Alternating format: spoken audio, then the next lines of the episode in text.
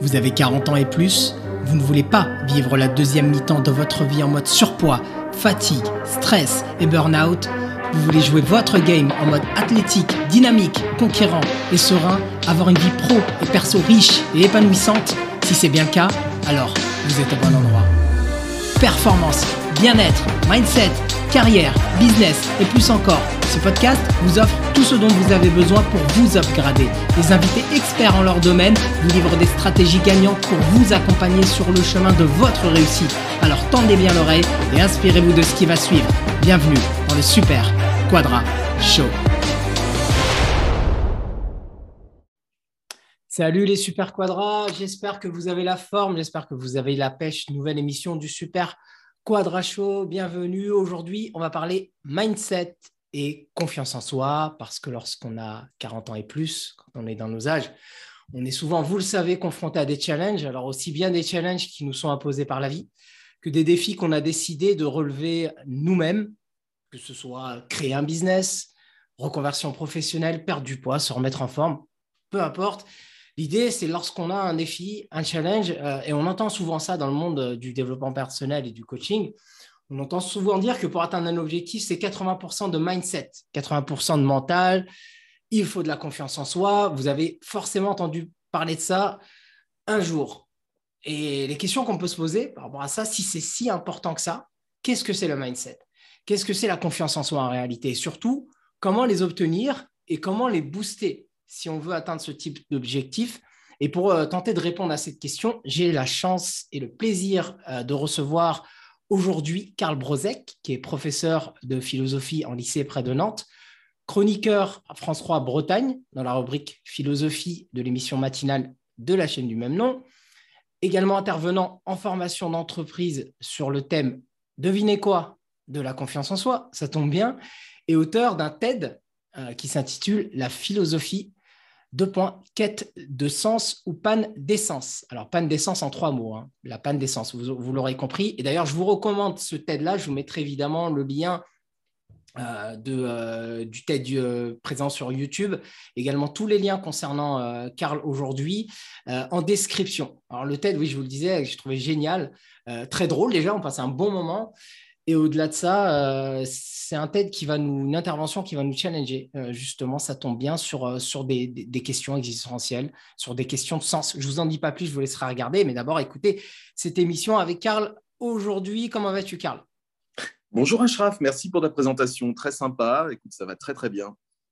Bah, écoute, merci à toi d'avoir accepté cette invitation et de passer ce moment avec nous.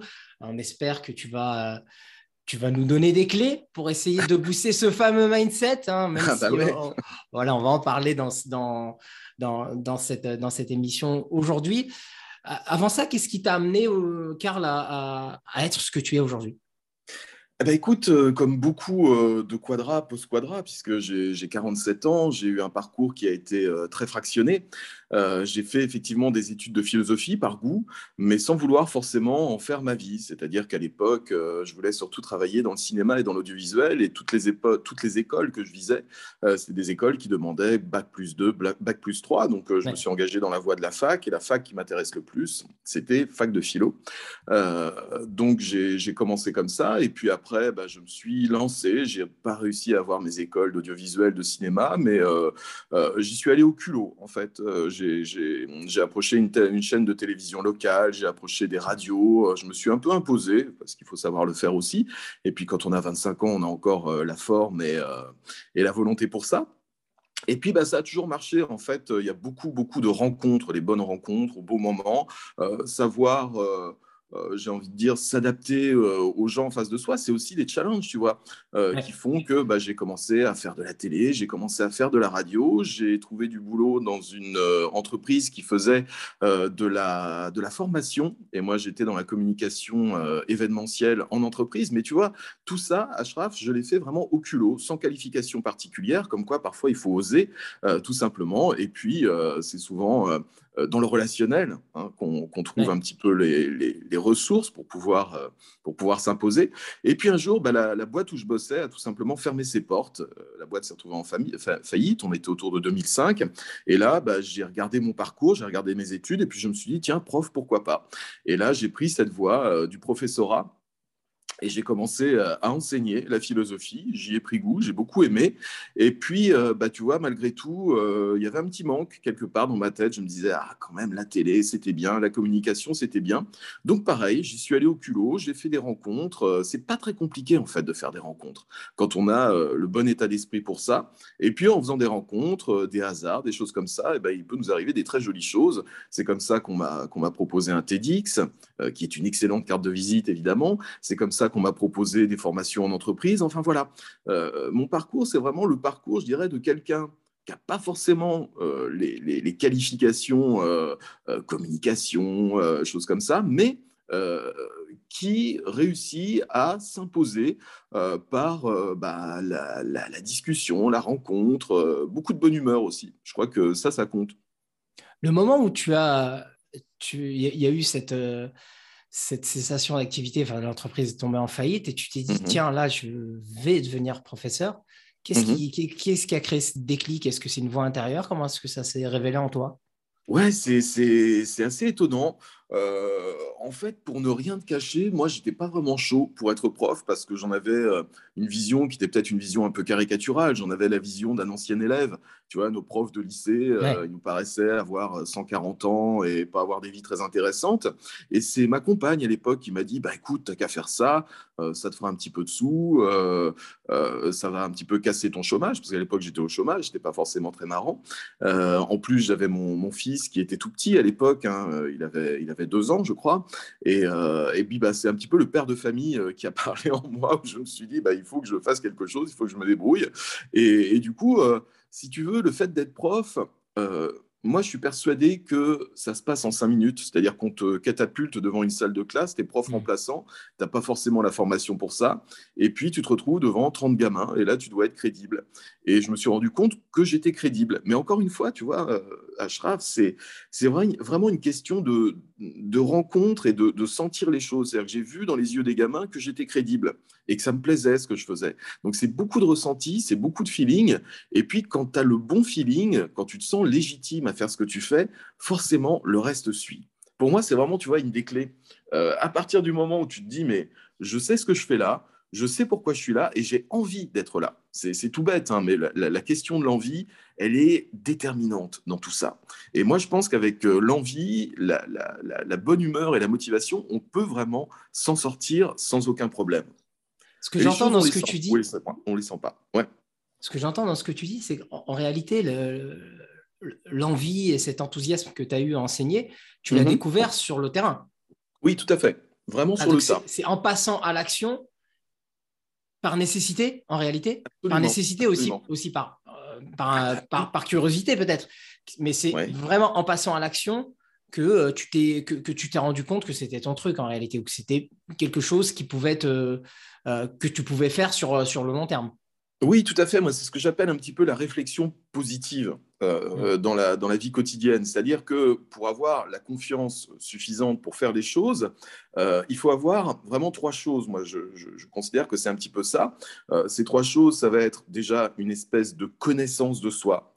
C'est-à-dire que quand je vais quelque part et que je m'impose, j'ai une grosse envie et en plus, je sais quelles sont mes qualités, je sais quelles sont mes limites. Et c'est vrai que ça, euh, c'est pas évident du tout à avoir parce qu'on a tendance soi-même soit à se voir euh, meilleur qu'on est, soit pire qu'on est. Je pense qu'il faut oublier ce regard subjectif qu'on a sur soi-même et se dire à partir du moment où j'ai l'envie de le faire, à partir du moment où euh, je sais ce que je fais là, il n'y a plus aucun problème. et pour ça, euh, si tu veux, moi, il y, a une petite clé que, j'ai toujours en tête, c'est de se dire finalement euh, qu'on soit en entreprise, qu'on soit dans sa famille, qu'on soit euh, entouré par ses amis, il faut être, et c'est très paradoxal, un égoïste altruiste. C'est-à-dire que penser à soi, c'est forcément penser aux autres. Il y a beaucoup de mouvements philosophiques qui nous parlent de la théorie des cercles concentriques. C'est-à-dire que si tu veux bien t'entendre avec ton environnement, si tu veux bien te sentir, si tu veux te sentir bien dans, dans l'environnement où tu es, il faut que tu sois en accord avec toi-même. Et être en accord avec soi-même, bah, ça demande un petit travail préliminaire. C'est-à-dire que moi, ce que j'adore faire, c'est m'accorder, oser m'accorder des moments de solitude où j'essaye de faire le point, où j'essaye de, me regarder en quelque sorte euh, d'une façon euh, à la fois positive et en même temps très objective. C'est-à-dire qu'il ne faut pas avoir peur de se dire, bah, moi, je, suis plutôt comme ça. Euh, j'ai tel défaut. Oui, c'est vrai, j'ai tel défaut. Et à partir du moment où tu vas accepter tes défauts, où tu vas accepter tes qualités, euh, à partir du moment où tu vas, tu vas pas avoir peur de cette solitude d'être en face de toi, à partir du moment où tu vas accepter cette espèce de solitude en te disant, OK, on fait le point. Il se passe quoi? Je suis qui? Je suis comment? Là, tu vas vraiment apporter du sens à ce que tu fais et tu te sentiras toujours bien dans tous les environnements où tu es. C'est vraiment une forme d'honnêteté avec soi-même. Ça, c'est la mmh. première chose. La deuxième chose, ça va être aussi la curiosité. Moi, j'ai réussi à faire tout ce que je fais. Euh, j'ai raté des choses, hein, évidemment. J'ai aussi raté plein de choses dans ma vie. Mais ce que j'ai réussi, je l'ai réussi parce que j'étais curieux. Et j'ai noté une chose, c'est que qu'on soit en entretien d'embauche, qu'on soit euh, dans un milieu professionnel, qu'on soit en rendez-vous avec un client, quoi que ce soit, les gens adorent qu'on soit curieux. Ça, c'est vraiment une clé. Quand vous rencontrez quelqu'un, si vous êtes un peu curieux de ce qu'il est, de ce qu'il fait, de, ce qu'il pense, les gens sont absolument ravis euh, qu'on les rencontre vraiment. Ça signifie aussi passer au-delà, tu vois, du, dialogue ordinaire. Bonjour, ça va, il fait beau. Euh, on n'y pense pas forcément aujourd'hui à s'intéresser à l'autre, à lui dire mais vous faites quoi? Euh, Tiens, c'est intéressant ce que vous faites. Relancer la personne. Cette forme de curiosité va créer une espèce de bulle comme ça pour, mm. pour la personne et vous, une bulle dans laquelle vous allez vous sentir très très bien l'un et l'autre. Et ça, je trouve que à l'heure actuelle, on a un petit peu tendance à perdre ce sens de la curiosité. Donc ça, c'est vraiment une forme d'ouverture, euh, c'est une forme de, sortie de la zone de confort qui est absolument euh, essentielle si on veut aller à la rencontre et surtout si on veut choper des opportunités. C'est-à-dire que si vous vous dites ah ouais mais non mais moi je vais jamais y arriver et puis euh, de toute façon je suis trop timide et puis cette personne ne m'intéresse pas, tout le monde est très intéressant, tout le monde a, des choses à dire. Moi j'ai découvert chez des gens des trucs absolument incroyables quoi. Et donc, c'est là qu'on va amorcer la troisième clé euh, de la réflexion positive, c'est celle du dialogue. Euh, philosophiquement, et là je vais faire un petit peu mon, prof de philo, euh, le dialogue, c'est vraiment ce qui est à la base de la philosophie. Il y a un très très beau texte d'un écrivain argentin qui s'appelle euh, Georges-Louis Borges, et c'est un texte qui raconte que bah, ça nous raconte une histoire avec deux Grecs qui sont quelque part dans un coin de la Grèce. ils sont en train de cheminer quelque part, et tout d'un coup, ils se mettent à dialoguer. Et dialoguer, qu'est-ce que c'est? C'est une co-construction. C'est-à-dire que la plupart du temps, quand on dialogue, on arrive avec ses propres idées reçues et on cherche à les imposer à l'autre. Si vous arrivez dans un dialogue en vous disant, tiens, cette personne a des trucs à m'apporter, cette personne a des choses à me dire, cette personne va bousculer mes certitudes, elle va faire en sorte que euh, mes a priori vont voler en éclats, et tant mieux. Aujourd'hui, on a cette peur, panique de perdre nos certitudes, de perdre nos propres certitudes. Tu vois bien comment ça se passe, Ashraf, à la télé, quand tu regardes un, débat politique. Un débat politique, c'est ce qu'il y a de plus calamiteux. Un débat politique, c'est deux personnes qui sont de deux sensibilités politiques opposées et qui vont chercher pendant deux heures à prouver que eux ont raison et que la personne en face a tort. Et forcément, il ne peut rien sortir de ce pseudo-dialogue puisque les personnes vont chacune ressortir avec leur propre certitude. T'imagines, Ashraf, ce qui se passerait? C'est ce que je dis souvent à mes élèves, si tu avais deux hommes politiques, l'un en face de l'autre, l'un qui est à gauche, l'autre qui est à droite, je ne sais pas quoi, et que tout d'un coup, ils se disaient, mais c'est intéressant ce que vous dites, dites donc, et si j'incorporais ça un petit peu dans mes propres idées, et si on co-construisait quelque chose de nouveau? On est dans C'est jamais arrivé, ça, en politique. Pardon? On est dans l'utopie. ah, c'est l'utopie totale. Mais il suffirait de pas grand-chose. Et crois-moi, les gens accrocheraient à ce genre de système. Ça n'est jamais arrivé. Moi, c'est toujours un truc qui me, euh, qui, me, qui me dépasse, le fait que les gens préféreraient, euh, euh, partir en courant plutôt que d'avoir à bousculer leurs propres certitudes, leurs idées reçues et euh, tout ce qu'ils ont appris, tout ce qu'ils ont euh, assimilé depuis leur plus jeune âge. Et ça, moi, c'est un truc qui me dépasse. Donc, si vous êtes dans le mouvement inverse et que vous voyez le dialogue euh, au sens grec du terme, au sens philosophique du terme, dialogue, en fait, ça vient de deux mots grecs, dia, qui veut dire à travers, et logos, qui veut dire la parole de la vérité. Et à partir du moment où les vérités vont commencer à s'échanger, à partir du moment où je vais me débarrasser de certains de mes a priori et de mes idées reçues, et où je vais commencer à accepter euh, la co-construction de la vérité avec la personne en face de moi, on va très vite dépasser les a priori et euh, la discussion va devenir passionnante. Et ça, c'est un truc qui nous permet d'avancer au quotidien. C'est quelque chose que j'essaye de pratiquer euh, le plus possible euh, quand je rencontre quelqu'un, hein, que ce soit dans le milieu professionnel ou autre. Et c'est quelque chose qui est absolument passionnant et qui nous enrichit, mais énormément. Donc voilà, on va retenir ces, trois choses-là, la connaissance de soi, la curiosité envers l'autre, et puis le dialogue, la co-construction de choses. Et là, euh, je crois qu'on est plutôt bien parti quand on, quand on parle là-dessus.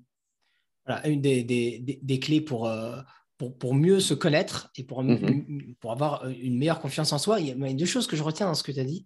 La première, ça m'a un petit peu euh, euh, rappelé une histoire qu'on retrouve dans pas mal de bouquins maintenant, mais qui m'est arrivée. Et, ouais. c'est l'histoire de l'égoïste altruiste. Parce mhm. qu'en en, réalité, quand on, est, quand on est père de famille, ou quand on a, on a, on a 40 ans, ou, un peu plus, ou un peu moins, hein, mhm on, peut se poser des questions. Est-ce que je dois prendre du temps pour moi?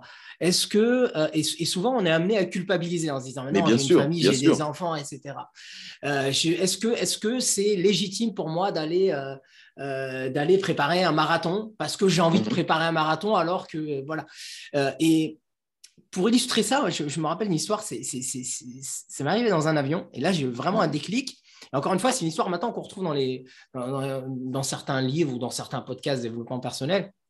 C'est euh, lorsqu'on rentre dans l'avion, euh, il y a l'hôtesse de l'air qui fait son, qui, qui, fait son show, entre guillemets, elle nous explique que bah, vous allez bientôt mourir et préparez-vous à mourir. et puis à ce moment-là. Les toboggans sont là. Les toboggans sont là, donc, euh, mais ça va bien se passer, rassurez-vous.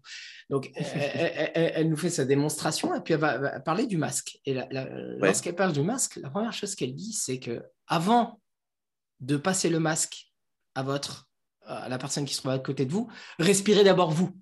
Prenez ah vous-même, oxygénez-vous d'abord avant hmm. de pouvoir transmettre à l'autre.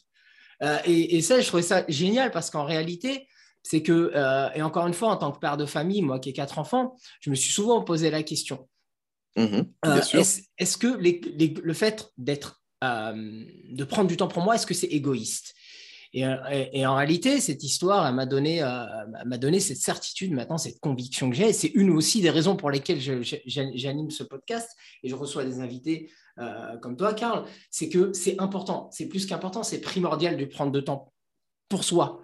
Alors, c'est important pour nous déjà de, prendre du temps aussi bien pour le bien-être, pour réfléchir à des projets, pour se créer des nouveaux challenges, parce qu'à 40 ans, on sait très bien, on a entre guillemets ce qu'on appelle la crise de la quarantaine, où on a envie de faire, pour certains, hein, on a envie de faire plein de trucs, mais l'idée, c'est que peut-être que dans ces choses qui sont peut-être parfois un peu démesurées, on a deux ou trois challenges qu'on peut essayer de renouveler, ne serait-ce qu'un seul, qu'on peut essayer de relever et qui peut être en phase avec nos valeurs et surtout qui peut amener à notre entourage, d'où le, côté, le côté maintenant altruiste, où euh, on, le sait, tu vas probablement me confirmer, si on prend l'exemple des enfants, les enfants, ils vont pas forcément faire ou répéter ce qu'on va leur dire, mais ils vont dupliquer, ils vont euh, reproduire.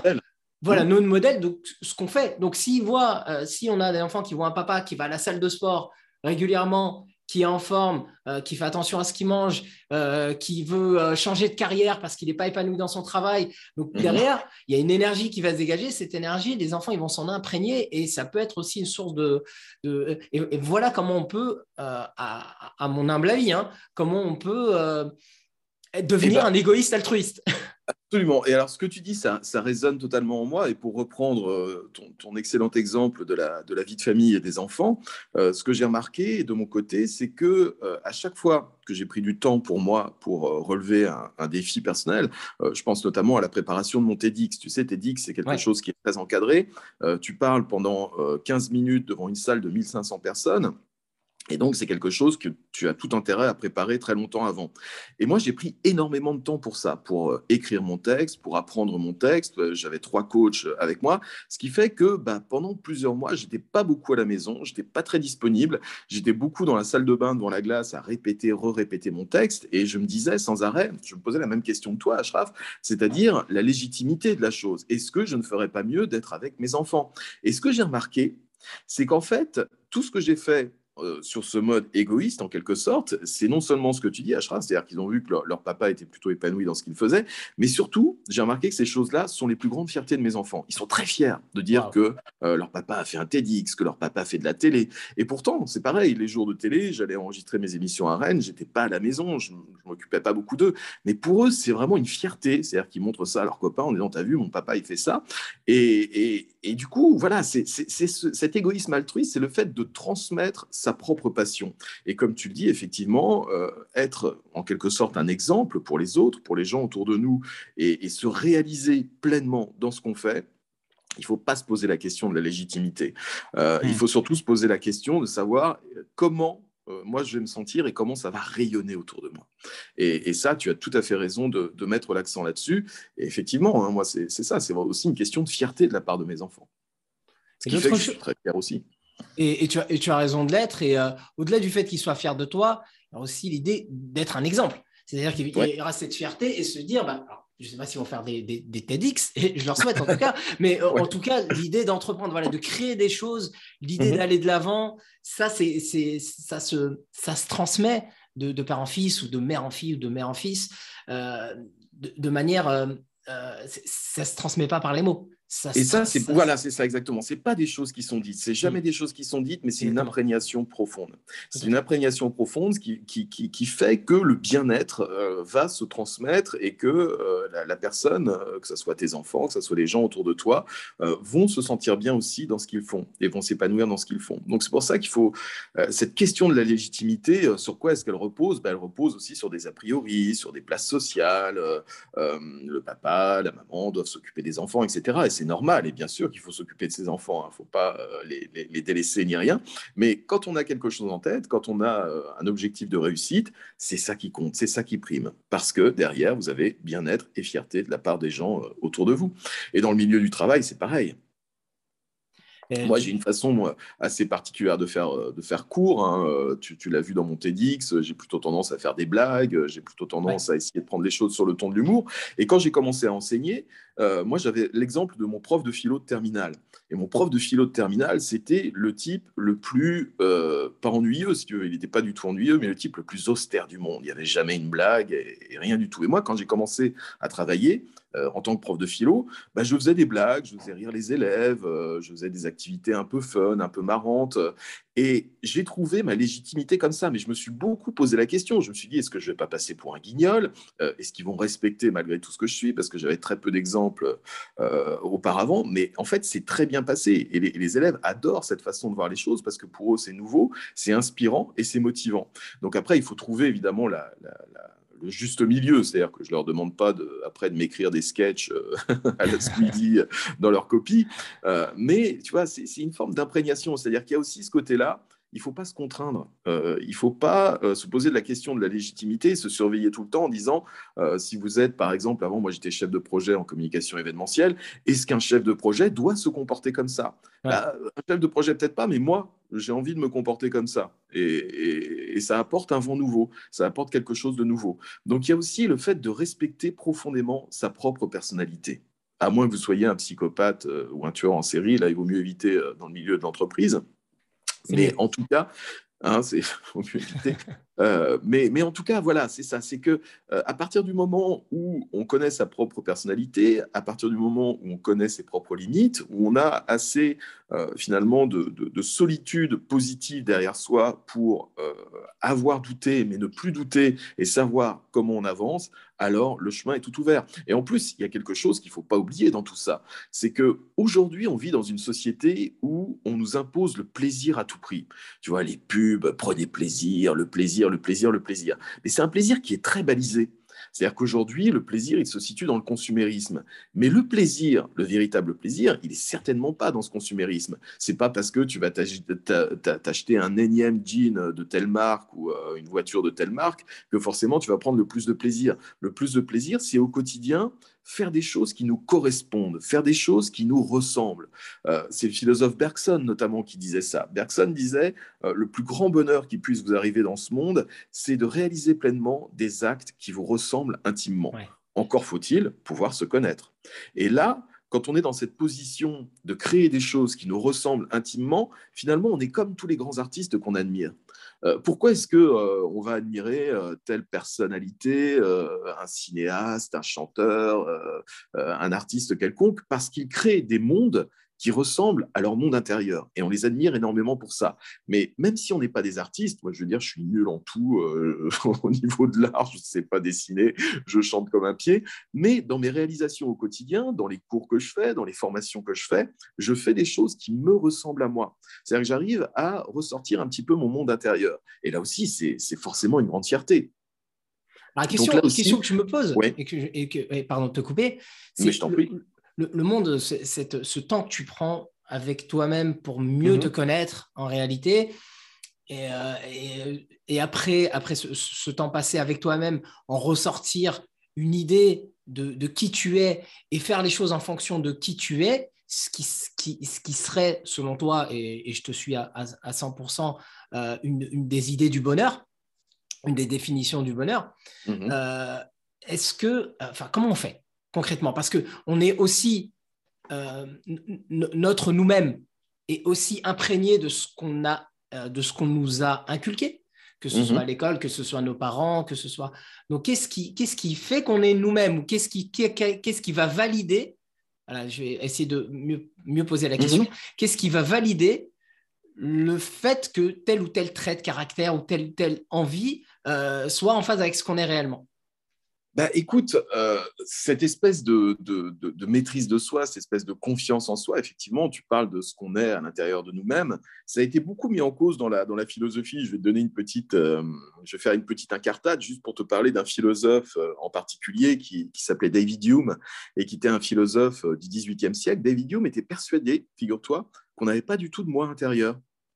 C'est étonnant hein, comme, comme idée. C'est-à-dire que David Hume disait, en fait, nous sommes euh, uniquement un cerveau euh, qui va envoyer des impulsions et qui va ressentir des émotions. Euh, il y a des moments dans la journée où je suis fatigué, il y a d'autres moments dans la journée où je suis optimiste, il y a des moments où je suis triste, il y a des moments où je suis gai, il y a des moments où je rigole, il y a des moments où je pleure. Et en fait, David Hume disait, si on cherche derrière tout ça, ben, il n'y a rien. mais il faut s'en contenter. Moi, je ne suis pas du tout d'accord avec, avec David Hume de ce point de vue-là. Je pense que nous avons tous un petit quelque chose caché à l'intérieur de nous, que Descartes appellerait l'âme, par exemple qui nous est propre et qui, euh, qui est bien là, qui existe. Simplement, comme tout ça s'est enfoui sous des tonnes euh, de, de, pensées, d'émotions, de ressentis, on a beaucoup de mal à, à, cerner ce, petit truc qui est à l'intérieur de nous et que Descartes appellerait l'âme. Et Descartes, lui, il avait euh, fait cette expérience, tu as dû forcément entendre parler de cette phrase qui est probablement la phrase la plus célèbre de la philosophie, je pense donc... Donc je suis. Donc je suis. Qu'est-ce que ça veut dire ce fameux je pense donc je suis En fait, Descartes, un jour, il a fait une expérience justement de solitude absolue. Il le raconte hein, dans, deux de ses livres qui s'appellent Les Méditations métaphysiques et Le discours de la méthode. Euh, Descartes s'isole totalement dans une pièce et là, il se met à douter de tout. C'est-à-dire qu'il va déconstruire tout ce que la société euh, a construit comme savoir en lui. Euh, il va totalement déconstruire les certitudes qu'il a euh, depuis qu'il est tout petit. Il se dit, mais ça se trouve, le monde autour de moi euh, n'existe pas, ou du moins n'est pas comme je le perçois. on sait très bien, par exemple, tu sais comme moi, qu'il y a tout autour de nous tout un spectre de couleurs qu'on ne perçoit pas. Euh, donc ça veut dire que le monde n'est pas exactement comme on pense qu'il est. Si ça se trouve, dit Descartes, je suis en train de rêver. Je ne suis pas du tout en train de vivre ce que je suis en train de vivre. On a tous fait l'expérience de faire un rêve, un rêve tellement réaliste qu'on est persuadé qu'on est en train de, planer en caleçon au-dessus de Manhattan, alors que non, on est, on est au-dessus de son lit. Euh, on est, pardon, dans son lit. Euh, et Descartes se débarrasse de toutes ces certitudes-là. Et si mes sens me trompaient? Et si mes idées me trompaient? Et si tout me trompait? Et à force comme ça de déblayer tout ce qu'il a dans son esprit, tous les ressentis, toutes les émotions, toutes les pensées, tous les apprentissages qu'il a eus, il finit par arriver, notre Descartes, à cette dernière, ultime certitude qu'on ne pourra jamais nous enlever, c'est que nous pensons. Nous avons une activité cérébrale. Nous ne sommes pas rien. Ce n'est pas possible, puisque ce serait une contradiction. Si euh, je peux douter de tout, si je peux tout déconstruire, si euh, mes émotions me trompent, si tout me trompe, il y a au moins cette certitude absolue que euh, je suis quelqu'un d'unique et que je peux être quelqu'un d'inspirant, puisque j'en suis arrivé à cette dernière petite certitude, qui est, enfin, petite, énorme certitude, qui est celle de, notre âme profonde. Mais pour ça, tu vois, il faut pouvoir effectivement tout mettre en doute. C'est-à-dire que le doute, va être l'arme ultime, euh, la déconstruction va être l'arme ultime pour pouvoir enfin tout dégager et se connaître soi. Et ça, ça fait un bien fou de tout remettre en cause ses propres certitudes, de pouvoir douter à peu près de tout. Et ça, ça ne peut se faire que dans des moments de, solitude. C'est pour ça qu'il ne faut pas avoir peur de la solitude. Et c'est ça qui, qui, nous embête aussi parce que euh, je pense que tous les gens qui écoutent ce podcast, comme toi ou moi, on a à un moment donné ressenti le fameux syndrome de l'imposteur. Euh, syndrome de l'imposteur, ça, consiste à se dire, mais est-ce que je suis à ma place? Est-ce que euh, ce que je suis en train de faire, c'est pas du flanc? Euh, Comment ça se passe? Et combattre ce syndrome de l'imposteur, c'est aussi se replier en soi et pouvoir se dire, je ne suis pas rien, je compte je peux inspirer les autres, je peux être un exemple pour les autres parce que euh, j'ai cette existence profonde de cette, petite chose qui est, en moi. Euh, Descartes l'appelait l'âme, euh, d'autres vont l'appeler le moi. Hein. en philosophie, on parle beaucoup du moi. Et nous possédons tout ça. Et pour moi, c'est le trésor ultime. Alors, on ne l'a pas toujours sous les yeux, hein, ce moi. On, aime bien le le déguiser, on aime bien euh, euh, remettre des tonnes de couches de certitude, de connaissances, d'émotions euh, par-dessus ça. Mais il faut bien savoir que ce moi existe et qu'on peut le maîtriser.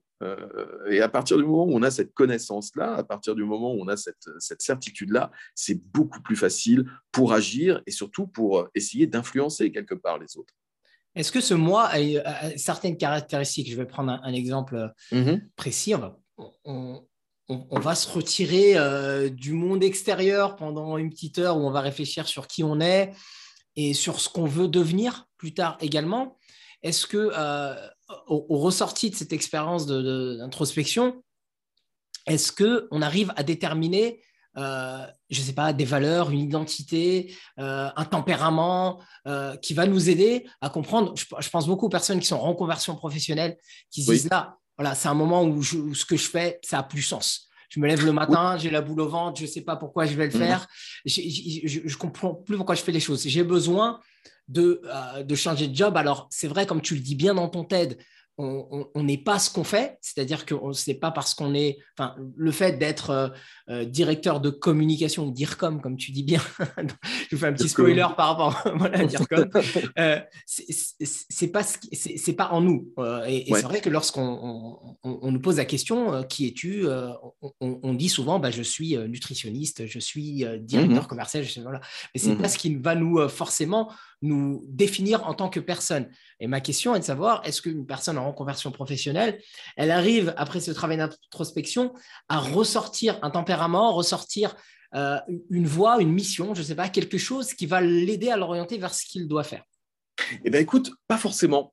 Et, c'est ça aussi qui est, intéressant. C'est-à-dire que euh, une fois qu'on a cette certitude qu'on n'est pas rien, euh, qu'on pense, euh, c'est difficile de cerner finalement sa, propre personnalité. Et en plus, et moi là-dessus, je suis assez d'accord avec tout un mouvement philosophique dont faisait partie notamment Jean-Paul Sartre et qui s'appelle l'existentialisme. C'est-à-dire qu'en fait, ce qui nous construit, ce que nous sommes, nous, au fond de nous, n'a pas d'essence, n'a pas de définition profonde. Et en fait, le sens, c'est à nous de le construire. Euh, au jour le jour.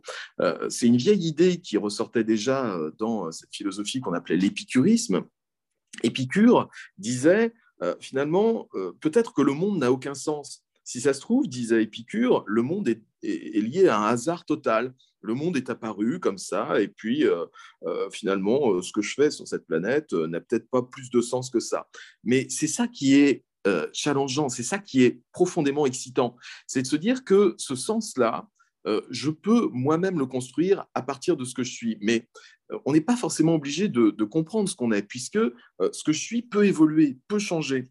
Et, c'est pour ça que Sartre disait l'existence précède l'essence. Il vaut mieux exister. Exister, ça veut dire quoi? Ça veut dire apparaître au monde, apparaître devant les autres. C'est être plongé dans la vie quotidienne, faire des actes. Et c'est ça qui nous définit beaucoup plus que euh, une essence euh, première, primitive, qui serait à la base de tout et sur laquelle il faudrait se, fonder. Donc finalement, ce que tu appelles, euh, Ashraf, et tu as raison, l'identité profonde, peut-être qu'on ne pourra jamais la saisir, mais c'est excitant parce que c'est à nous de la construire. Et à partir du moment où on se construit un sens pour soi, à partir du moment où on se donne des priorités, à partir du moment où on se dit, eh bien écoute, moi, je ressens telle émotion, moi, j'ai plutôt telle aspiration, j'ai telle volonté, telle chose. C'est ça finalement qui va nous construire. Et peut-être que je ne serai pas la même chose dans six mois. Peut-être que euh, je serai quelqu'un d'un peu différent, euh, que j'aurai appris des choses, que j'aurai fait des rencontres, etc. Et ce sens-là, c'est à nous de le construire au jour le jour. Ça, c'est vraiment euh, le sens de la, de la philosophie épicurienne. C'est pour ça qu'Épicure disait Carpe diem. Carpe diem, c'est le jour présent qui compte. Et c'est cette espèce de kiff au fond qu'on a au, au fond de soi, de se dire, mais tout est ouvert, toutes les possibilités sont ouvertes. Parce que si on devait se cantonner à une identité qu'on trouverait au fond de soi, et cette identité, on se dirait, ouais, bon, bah voilà, je suis plutôt comme ça ou je suis plutôt comme ça, il euh, faut toujours se dire que cette identité, elle est évolutive. Elle est évolutive, et c'est pour ça que euh, Jean-Paul Sartre, pour en revenir à lui, euh, disait, nous n'avons pas d'essence prédéterminée, nous n'avons pas d'identité prédéterminée. tout peut changer, tout peut, tout peut bousculer. Donc, euh, ce qu'il faut suivre avant tout, ce sont ses propres aspirations, ses propres plaisirs. Et si ce plaisir-là euh, peut changer euh, et que je ne suis pas obligé de prendre le plaisir au même endroit que je le prendrais dans, six mois, et a six mois, je ne prenais pas le même, le même plaisir au même, euh, au même moment, au même endroit, ce qui compte, c'est euh, cette, cette, façon de faire au quotidien. Donc moi, j'ai envie de dire à tous ceux qui se lèvent le matin et qui ont un peu la boule au ventre en se disant, mais je ne sais pas qui je suis, je ne sais pas ce que je vais faire, laissez-vous guider par vos propres aspirations, vos propres plaisirs, et n'ayez pas peur de vous dire que vous n'êtes peut-être pas exactement la même personne que vous étiez il y a quelque temps, vous ne serez peut-être pas la même personne dans six mois, ça peut paraître déstabilisant, mais ça peut être aussi un gros, euh, un gros kiff. Euh, je, me souviens que euh, quand je faisais une formation en entreprise, j'avais un collègue qui avait trouvé une très bonne une très bonne formule. Il disait, c'est le kiff essence. Kiff essence. C'est un truc qui fait sens parce mm. que c'est un kiff qui fait sens. et que euh, le sens, eh ben, on va le trouver au quotidien et on va le trouver effectivement à travers euh, les inspirations qu'on va avoir euh, sur le moment. Donc le carpe diem, c'est un peu ça, c'est le qui fait sens. Le sens, c'est à moi de le construire au jour le jour. D'autant plus. oui, je t'en prie. Pardon de te couper, d'autant plus, je vais aller plus loin dans ce que tu dis. c'est D'autant plus qu'on est dans une époque qui le permet. C'est-à-dire que nous, en tant que quadra, on a vécu avec des parents qui, euh, euh, qui euh, bah, ont gardé le même métier pendant 40 ans, qui avaient cette, cette peur en fait de, cette insécurité de, de, perdre le travail, cette, peur de perdre ce travail, certaines insécurité, et qu'aujourd'hui avec le monde qu'on a, avec les moyens qu'on a, alors il y, a évidemment les réseaux sociaux, Internet, l'information à tout va, il y a évidemment des côtés négatifs, mais le côté positif, c'est qu'aujourd'hui, euh, si on veut euh, cadrer et si on veut prendre euh, si on, veut prendre un exemple concret de ce que tu viens de développer, c'est que quelqu'un aujourd'hui par rapport à ses propres aspirations et ce qu'il a envie de faire, il peut facilement, alors facilement, il peut simplement créer un business. Il peut simplement, créer, voilà, de manière simple. on ne dit pas que c'est facile, c'est pas facile, par contre, c'est simple. Euh, c'est-à-dire que c'est euh, aujourd'hui euh, accessible. tu as déjà fait une déclaration sur ça Oui, alors en tant que. Ah oui, oui, oui, j'ai créé plusieurs entreprises. Il y, a cette difficulté qui, qui, est propre à la France, c'est vrai.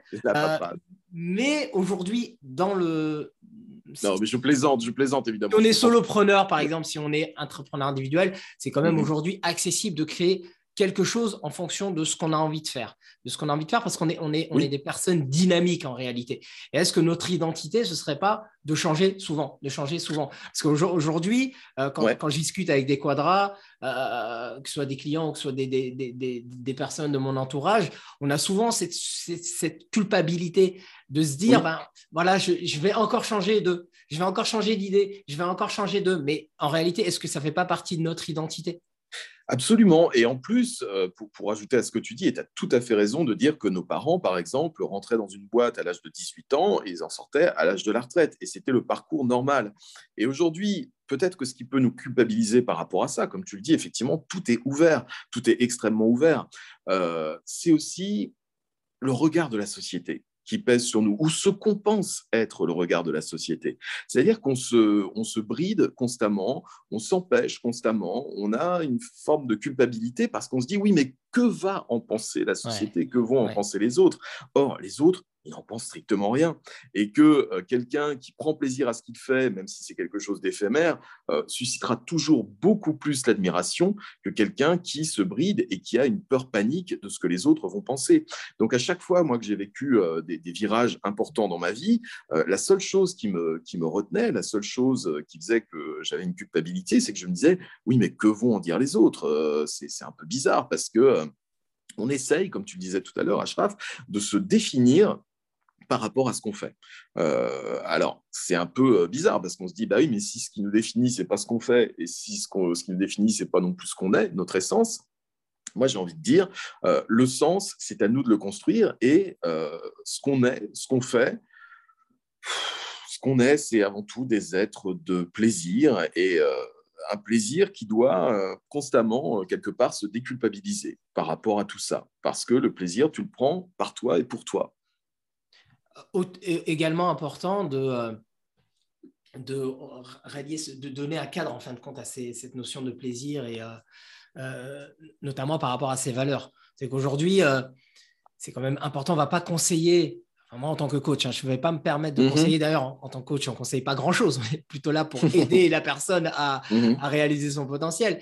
Mais en, en, réalité, une personne qui, qui a envie, par exemple, de faire le tour du monde alors qu'il est papa de quatre enfants et que euh, s'il va faire le tour du monde, bah, il va entre guillemets abandonner sa famille.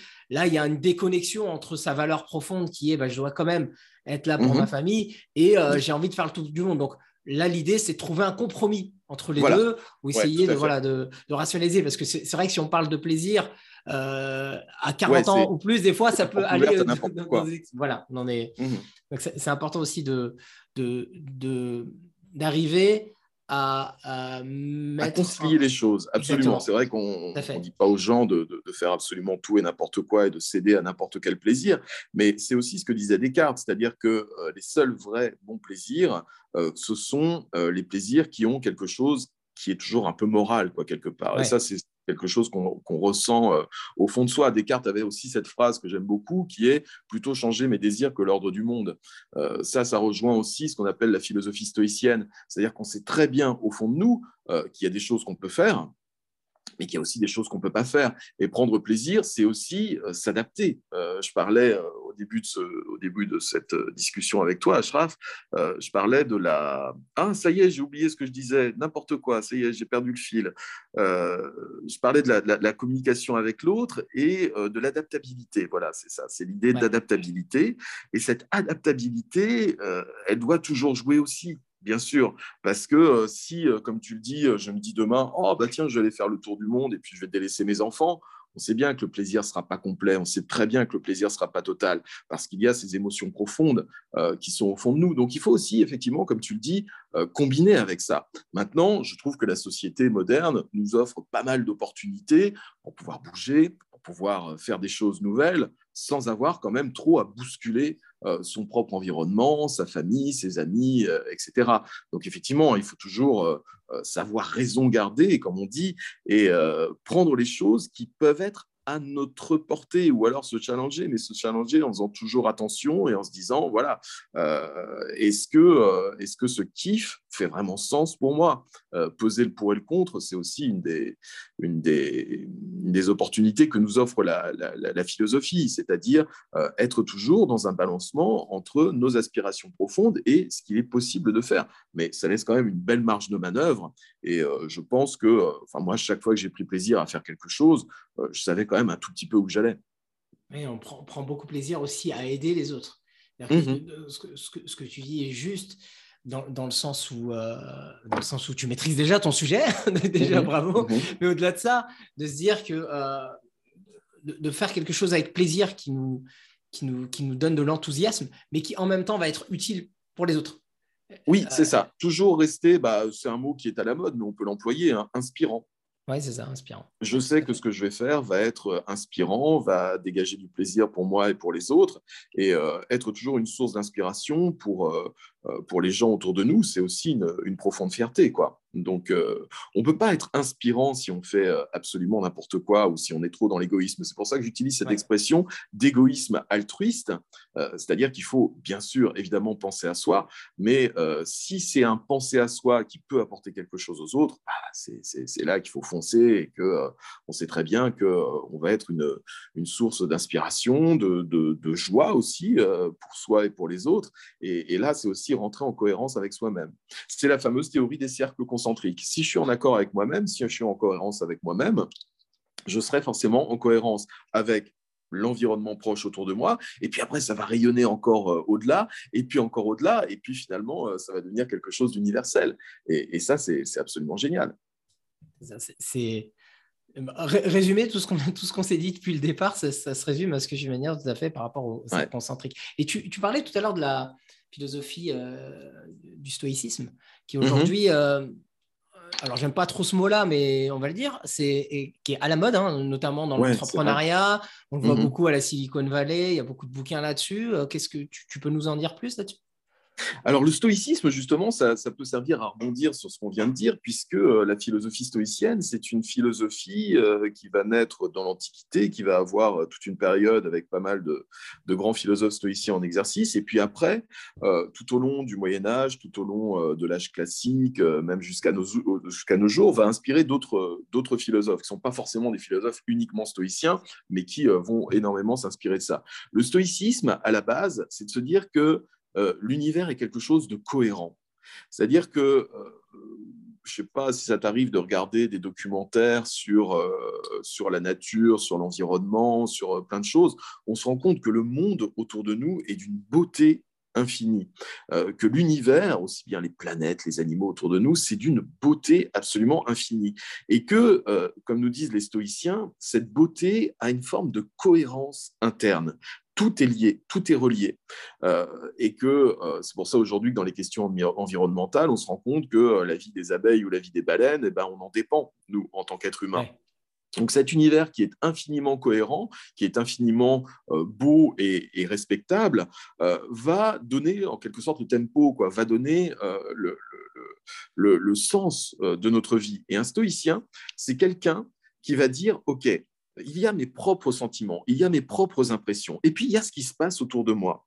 Et un stoïcien va dire, la vraie sagesse, ça va être de différencier euh, ce que moi je peux faire, ce que moi euh, je peux penser, je peux dire, les actions que je peux effectuer, et euh, le monde autour de moi. Et on se rend compte que tant que tout ça est en cohérence, tant que je ne bouscule pas l'ordre du monde ou que je n'ai pas des désirs qui sont euh, euh, à l'encontre euh, finalement de, l'ordre du monde, alors tout va bien pour moi. Je vais te donner un simple exemple. Aujourd'hui, on sait justement, tout à l'heure, tu parlais de la Silicon Valley, on sait qu'il y a des milliardaires justement dans la Silicon Valley ou ailleurs, un petit peu partout dans le monde, qui rêvent d'abolir la mort. C'est-à-dire que ce sont des gens qui veulent vivre le plus longtemps possible, et même à échéance, ce sont des gens qui voudraient bien ne jamais mourir. Et un stoïcien dirait, mais attendez, la mort, au-delà du sentiment qu'on peut en avoir, parce qu'on a tous peur de la mort, on n'a pas envie de mourir, euh, c'est quelque chose qui est nécessaire. La mort fait partie de l'ordre des choses, parce que la mort fait partie d'un cycle où, eh bien, euh, quand on va mourir, on va laisser la place aux générations suivantes, et puis euh, on va on va faire partie de cet ordre de l'univers. Et donc, si la mort n'existe pas, alors il n'y a plus de vie. Et si vous cherchez à outrepasser ces limites qui sont les limites de la nature, la cohérence de la nature, c'est là que vous vous mettez en danger. Donc, à l'époque actuelle, il faut plus que jamais se poser la question de savoir si nos propres désirs sont en cohérence avec la marche du monde. Il y a ce qu'on peut maîtriser et il y a ce qu'on ne peut pas maîtriser. En fait, le stoïcien va te dire, et je crois que c'est Sénèque, oui, c'est ça, c'est Sénèque, euh, philosophe stoïcien, dans un texte qui disait en fait, votre vie, c'est comme si à la naissance, on vous avait donné un appartement. Vous allez devoir garder toute votre vie. Alors, on peut très bien vous donner un très grand appartement, et là, vous allez être très content, mais on peut très bien aussi vous donner un petit appartement. Et du coup, euh, vous pouvez passer votre vie à vous dire, mais mon appartement est trop petit, euh, c'est moche, ça ne me plaît pas, et vous allez vous lamenter en disant, mon Dieu, mon Dieu, c'est quand même terrible, j'ai vraiment pas de chance, regardez mon voisin, il a un grand appartement. Ou alors, vous allez garder cet appartement toute votre vie, effectivement, vous allez jouer votre rôle sur la scène du monde, comme disait Marc Aurel, mais vous allez l'aménager de façon à ce que ça soit le plus joli petit appartement du monde. Et cet appartement, vous allez faire qu'il soit en cohérence avec ce que vous aimez, avec ce que vous êtes au fond de vous. Et là, vous allez être le plus heureux du monde parce que vous serez en cohérence avec euh, cette vie, avec cette cohérence, avec euh, cette chose qui euh, qui fait partie du respect, quoi, qui fait partie du, du, respect pour, pour l'environnement et pour le monde. Donc aujourd'hui, quand on voit des gens effectivement qui ne veulent pas vieillir, qui ne veulent pas mourir, qui font des efforts désespérés pour aller à l'encontre des règles même de la nature, ça a quand même quelque chose de d'un peu ridicule et, donc et, de dangereux en plus. Et donc, le fond de la philosophie stoïcienne, c'est ça être en accord avec soi-même, c'est être en accord, en cohérence avec euh, la beauté, la puissance du monde autour de nous. Il vaut mieux effectivement une personne qui accepte de vieillir et qui vieillit bien, plutôt qu'une personne qui refuse absolument de vieillir euh, et qui va faire n'importe quoi pour euh, paraître plus jeune jusqu'à en être totalement ridicule. donc voilà, il faut savoir aussi combiner les choses et se rendre compte que le monde est une vaste cohérence dont je ne suis qu'une petite partie mais que je peux très bien arranger les choses pour que ma vie soit la plus jolie possible, même si c'est pas euh, la vie dont j'aurais rêvé. Tu vois, moi, par exemple, j'aurais adoré être euh, bassiste des Beatles, mais je peux pas. C'est pas tellement possible. Par contre, je peux m'amuser à faire des choses de mon côté et être tout aussi heureux que si j'avais été bassiste des Beatles, quoi, finalement. T'as pas essayé d'être le batteur plutôt que bassiste? Euh, oui, oui, peut-être, pourquoi pas. Ringo, le Ringo Star de. le Ringo, ouais, le Ringo de la philo. Pourquoi pas. En tout cas, ce que, je te remercie d'avoir partagé ça avec nous parce que c'est vrai qu'on limite souvent euh, la philosophie euh, du stoïcisme à, le fait de partir négatif. En réalité, quand on a un projet, on se dit euh, je vais créer une entreprise ou, ou je vais faire un Ironman. Ou, et à partir de là, je me dis ben, qu'est-ce qui peut m'arriver de pire? Voilà, on, mm. résume souvent cette stratégie voilà, de pensée. Euh, toi, tu l'as développé, je trouve ça hyper intéressant parce qu'il euh, il y a quelque chose de plus profond dans ce que tu dis. On comprend C'est-à-dire qu'en fait, dans le, dans le stoïcisme, on a souvent tendance à mélanger ce qui est de l'ordre de la résignation. Et la résignation, c'est jamais très bon, c'est-à-dire se dire à quoi bon, de toute façon, il faut se résigner, c'est pas, pas terrible. On mélange cette, cette idée de résignation avec l'acceptation joyeuse. C'est différent l'acceptation joyeuse. L'acceptation joyeuse, c'est de se dire ok, il y a des limites et je vais les respecter. Mais à l'intérieur de ces limites, je vais prendre le plus de liberté possible. Encore une fois, c'est une question de cohérence. Si tu te résignes, tu te dis, euh, tu vois, c'est par exemple le, Marc Aurel qui disait tous les matins, tu te mets devant ta glace, c'est un très bon exercice, tu te mets devant ta glace et tu te dis, dans la journée, je vais rencontrer euh, un imbécile, un hypocrite, un type euh, qui va me vouloir du mal, voilà. Et et souvent, les gens prennent cette espèce de, leçon de la part de Marc Aurel comme une leçon de résignation. De toute façon, ma journée va être pourrie, autant m'y habituer. Non, c'est pas ça. C'est pas du tout ça que nous dit Marc Aurel. C'est de se dire, il va y avoir des limites à ma journée. Je vais probablement rencontrer euh, une tripotée d'imbéciles, mais au milieu de cette tripotée d'imbéciles, moi, je vais être l'homme le plus heureux du monde euh, parce que je sais que ma journée aura des limites, mais qu'à l'intérieur de ces limites, je vais pouvoir m'amuser. Euh, je vais pouvoir euh, accepter joyeusement ce qui se passe et apporter ma petite pierre, mon petit, mon petit grain de folie ou euh, mon grain de joie de vivre à cet édifice-là. donc, tu vois, c'est bien différent d'être dans la résignation ou être dans l'acceptation et surtout l'acceptation joyeuse. Et c'est bien de le mettre en avant parce que quand, on voit quand on voit des, exposés très courts, des résumés en fait de cette philosophie, on peut, ça mhm. peut prêter à confusion. Et je te remercie d'avoir d'avoir éclairci, éclairci la chose. Car je te remercie. En fait, il ne faut pas s'attendre au pire, il faut s'attendre à tout. Le pire comme le meilleur. Et le pire comme le meilleur arrivera. Euh, et si tu ne retiens que le meilleur, bah, c'est là que tu auras vraiment le mindset euh, parfait. Euh, parce que, effectivement, le, le, pire peut arriver pendant cette journée, mais le meilleur aussi peut, peut, peut arriver.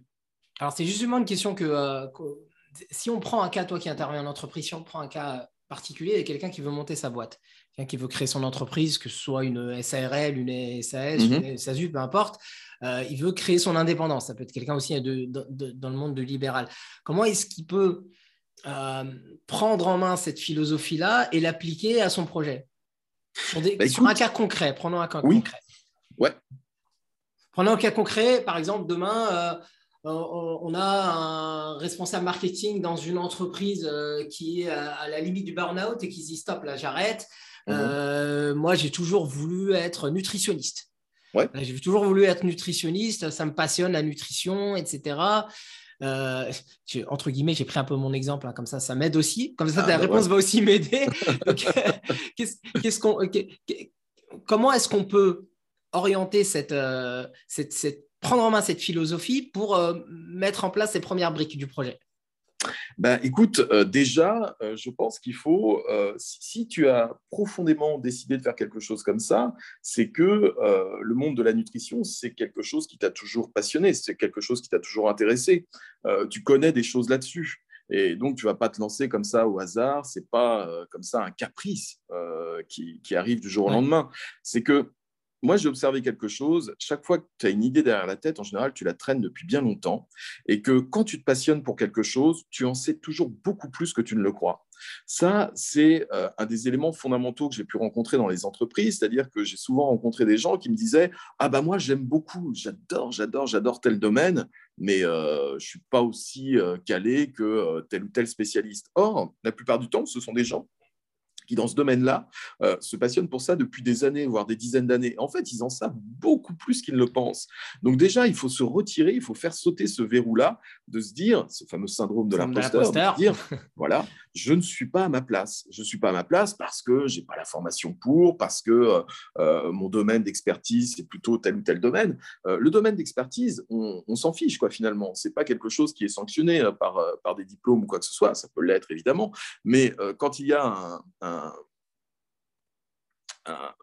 une, appétence, une envie, une passion pour quelque chose. Je vais te donner un simple exemple, Ashraf. C'est assez marrant, mais j'ai découvert ça très, très récemment. Je ne sais pas pourquoi ça va te faire rire. Depuis tout petit, je suis passionné par le naufrage du Titanic.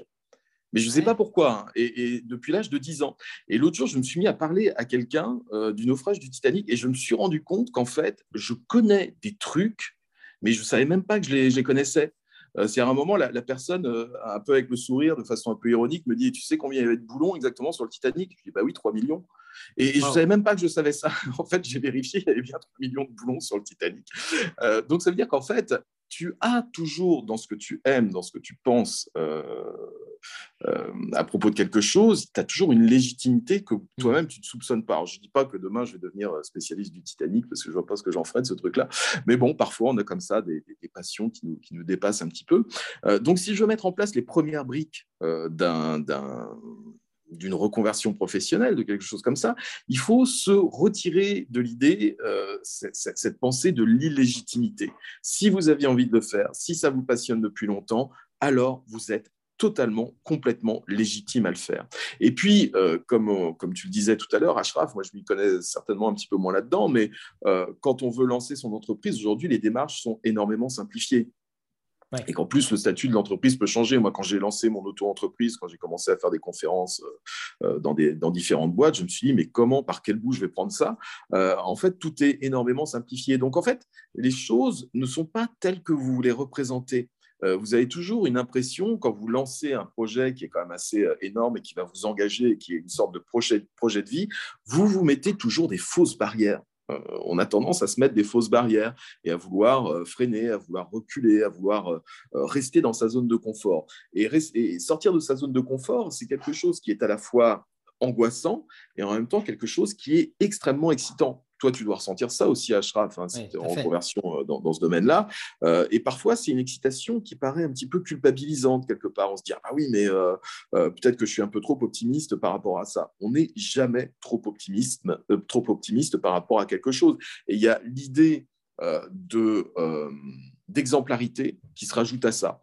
C'est-à-dire que euh, si tu parais optimiste, enthousiaste par rapport à quelque chose, tu réussiras toujours à convaincre les gens autour de toi. Moi, c'est ce que j'ai noté. Euh, à partir du moment où tu as la, banane, à partir du moment où tu as le smile, même si ton projet à toi te paraît un peu illégitime et tu sais pas vraiment où tu vas, euh, les gens autour de toi vont te rassurer parce qu'ils vont te renvoyer cette positivité que tu dégages autour de toi. C'est ça aussi euh, la, clé de la réflexion positive, c'est de pouvoir se rendre compte que oui, on peut, euh, que c'est pas si compliqué euh, que ce qu'on pense, qu'on en sait toujours un peu plus que ce qu'on pense savoir, et que bah, voilà, il y a, il y a cette idée profonde que les gens vont te renvoyer ce que tu leur renvoies. Euh, si je prends un autre exemple par rapport à moi, quand j'ai été catapulté prof pour la première fois, j'avais jamais fait ça de ma vie, j'avais mm. pas de formation particulière, mais j'ai trouvé une légitimité dans l'œil des élèves que j'avais en face de moi. C'est-à-dire qu'à partir du moment où je me suis senti crédible, à partir du moment où j'avais de l'enthousiasme à faire ce que je faisais, ils me renvoyaient, les élèves, cet enthousiasme et cette, euh, cette crédibilité, cette positivité. Donc, c'est ça le secret du truc. C'est tout part de soi. Tout part de soi. Donc, ça, ça, résume bien notre, notre échange d'aujourd'hui. Euh, la, la, première chose, c'est de prendre du temps pour soi.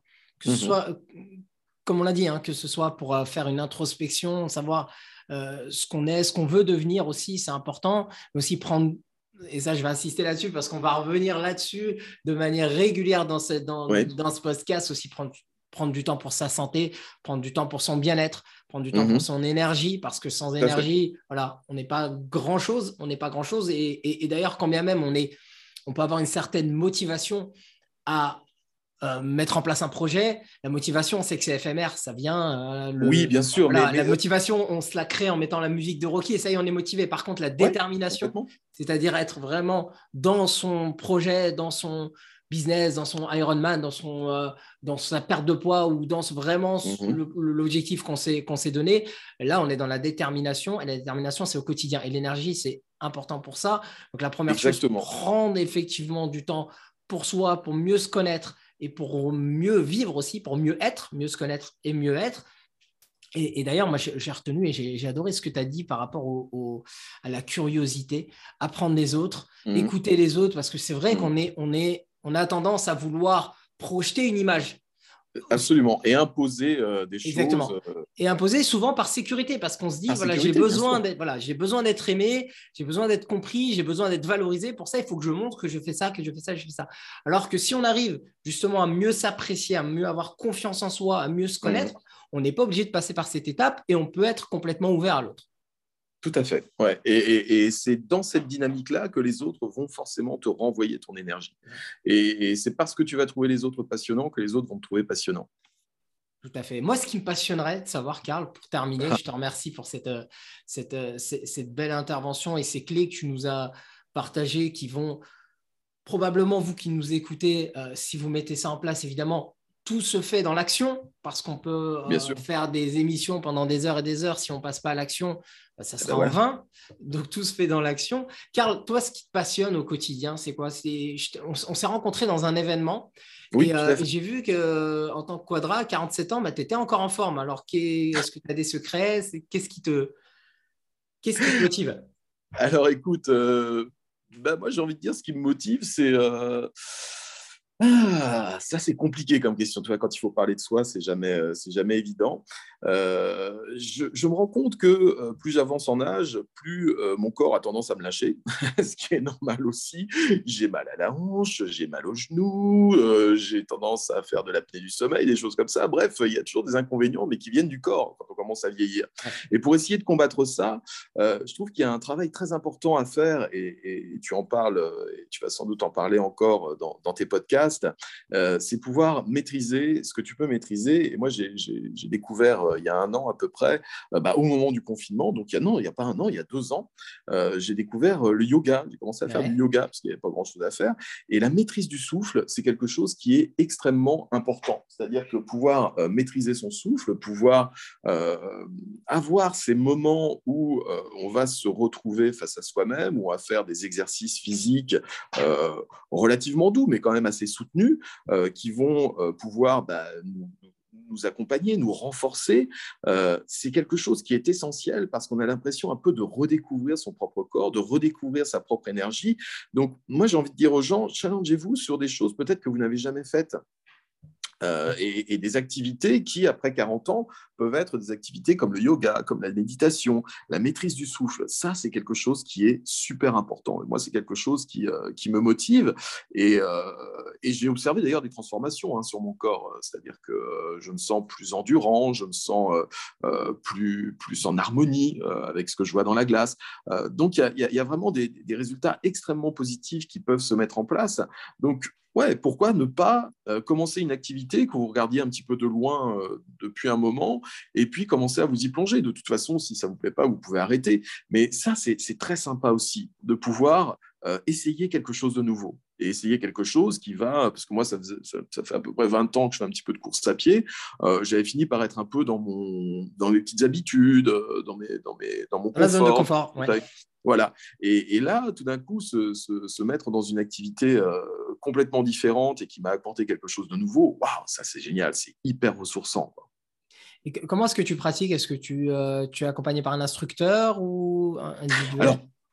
Pour l'instant, alors figure-toi que ça, ça aussi, c'est un verrou qu'il faut que je fasse sauter. Euh, je n'ai pas encore commencé le yoga en salle, j'ai simplement téléchargé une appli, mais qui est, qui est vachement bien euh, et qui me permet d'évoluer et euh, qui me permet de voir des, tu vois, des, des résultats concrets. Donc, c'est, je, je, fais ça sur une appli, sur mon ordinateur. On... Tu as le nom en tête? C'est bien de partager avec. Oui, oui, oui. Alors, c'est une, une appli qui s'appelle Down Dog, c'est une des applis les plus connues de yoga. Ouais. je crois que c'est, américain, ça a été énormément ouais. téléchargé pendant le, pendant le confinement. Et c'est une appli qui est très sympa parce qu'en plus, elle est évolutive. Donc, euh, tu as différents niveaux. Elle coûte pas très cher. Hein. On paye un abonnement qui n'est pas, qui est pas très élevé euh, tous les ans. Et euh, voilà. Mais là, il faut que je fasse sauter ce verrou-là. Tu vois, ça va être le prochain défi, le prochain challenge. c'est d'oser faire du yoga avec d'autres personnes, avec un instructeur en salle, avec, avec d'autres gens. Très bien. Bah, écoute, c'est c'est une belle initiative. Et comme tu disais, sortir de sa zone de confort, c'est pas mhm. euh, euh, sortir de sa zone de confort sur des choses qui nous font plaisir, c'est encore mieux. Euh, dans, le sens où, encore une fois, on l'a répété parce que je l'ai vécu et beaucoup de quadras l'ont vécu aussi. C'est pas du caprice. non, c'est ça. Pas à culpabiliser, au contraire. C'est ce qui va nous aider à nous épanouir et, et, surtout à rayonner à l'intérieur pour mieux rayonner à l'extérieur. Voilà, tu as très très bien résumé les choses. Karl, merci beaucoup pour ton intervention. C'était très clair, limpide. Euh, eh ben, merci beaucoup pour ton invitation, Ashraf. Et je, je, compte te réinviter pour une prochaine. Euh, pour une prochaine émission où on développera plus sur des sujets, euh, parce que je sais que tu as. Je, je, te connais un petit peu maintenant. Je sais que tu es quelqu'un de. Voilà, tu, tu, dégages une certaine humilité, que tu ne vas pas rentrer dans les sujets, mais je sujets comme l'hypnose, la PNL, des choses où on peut aller en plus en profondeur. On prendra le temps de le faire. Euh, et, merci encore de ta, de ta présence. Quant à moi, je vous merci à toi. Encore merci, Karl, et à très, très bientôt. Euh, moi, je vous dis à très vite, les Super Quadras. N'hésitez pas à partager euh, cette, cette émission. Je vous dis à très vite, encore une fois. Bye bye. Salut. Salut.